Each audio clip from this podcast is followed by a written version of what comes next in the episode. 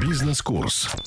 Студии Ольга Поплыгина. Здравствуйте. Число банкротств физических лиц достигло максимума в июне. Таковы данные Федерального реестра сведений о банкротстве. Количество корпоративных банкротств остается на уровне около тысячи каждый месяц. С комментариями в нашей студии руководитель Центра Tax Coach Ярослав Савин. Меня часто спрашивают про банкротство, про субсидиарную ответственность и про то, зачем все это, кроме банального прессования бизнесменов. Презумпция виновности контролирующих лиц в совокупности с процедурой банкротства физиков и оспариванием сделок по отчуждению имущества в ретроспективе – это абсурд. Абсурд, убивающий основу капиталистического производства, ну и подстегивающий экономику финансовых спекуляций. Ну а как же злоупотребление? Речь, конечно, не о том, что банкрот должен продолжать ездить на Гелендвагене. Но давайте признаем, что мерзавцев среди предпринимателей не больше, чем среди других. Билет в бизнес должен иметь разумную цену в виде ограниченной ответственности. Ведь это изначально рискованная деятельность. Можно убить время, силы и собственные средства, ничего не получить. А сейчас вообще есть все шансы остаться без всего. А как часто налоговая проверка переходит в плоскость банкротства? Примерно 70%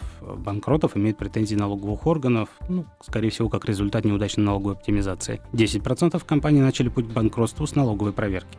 Вообще с долгами по налогам непросто.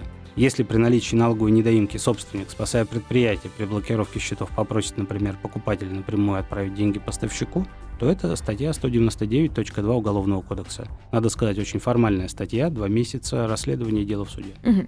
А о каких актуальных угрозах активам бизнеса и, конечно же, его собственникам может еще идти речь? В общем, несколько. Неадекват со стороны покупателя, заказчика, правительства и ЦБ и далее по списку. Еще защита одного бизнеса от рисков другого. Например, если у вас бизнес на двоих, ну почем знать, что ваш партнер в отдельном своем бизнесе не натворил чего-то, за что можно его долю в вашем совместном проекте отнять. Ну, еще рейдерство, налоговые риски, полномочия по взысканию ФНС больше, чем у любых обычных кредиторов. Ну, налоговая оптимизация, еще пара моментов. Но инструменты скрытого владения, наверное, все-таки не всемогущие. Есть ли ограничения? К сожалению, они иногда, не всегда, но иногда бессильны перед кредитующим банком. Вернее, в случае захвата через банк часть бизнеса вы, скорее всего, потеряете.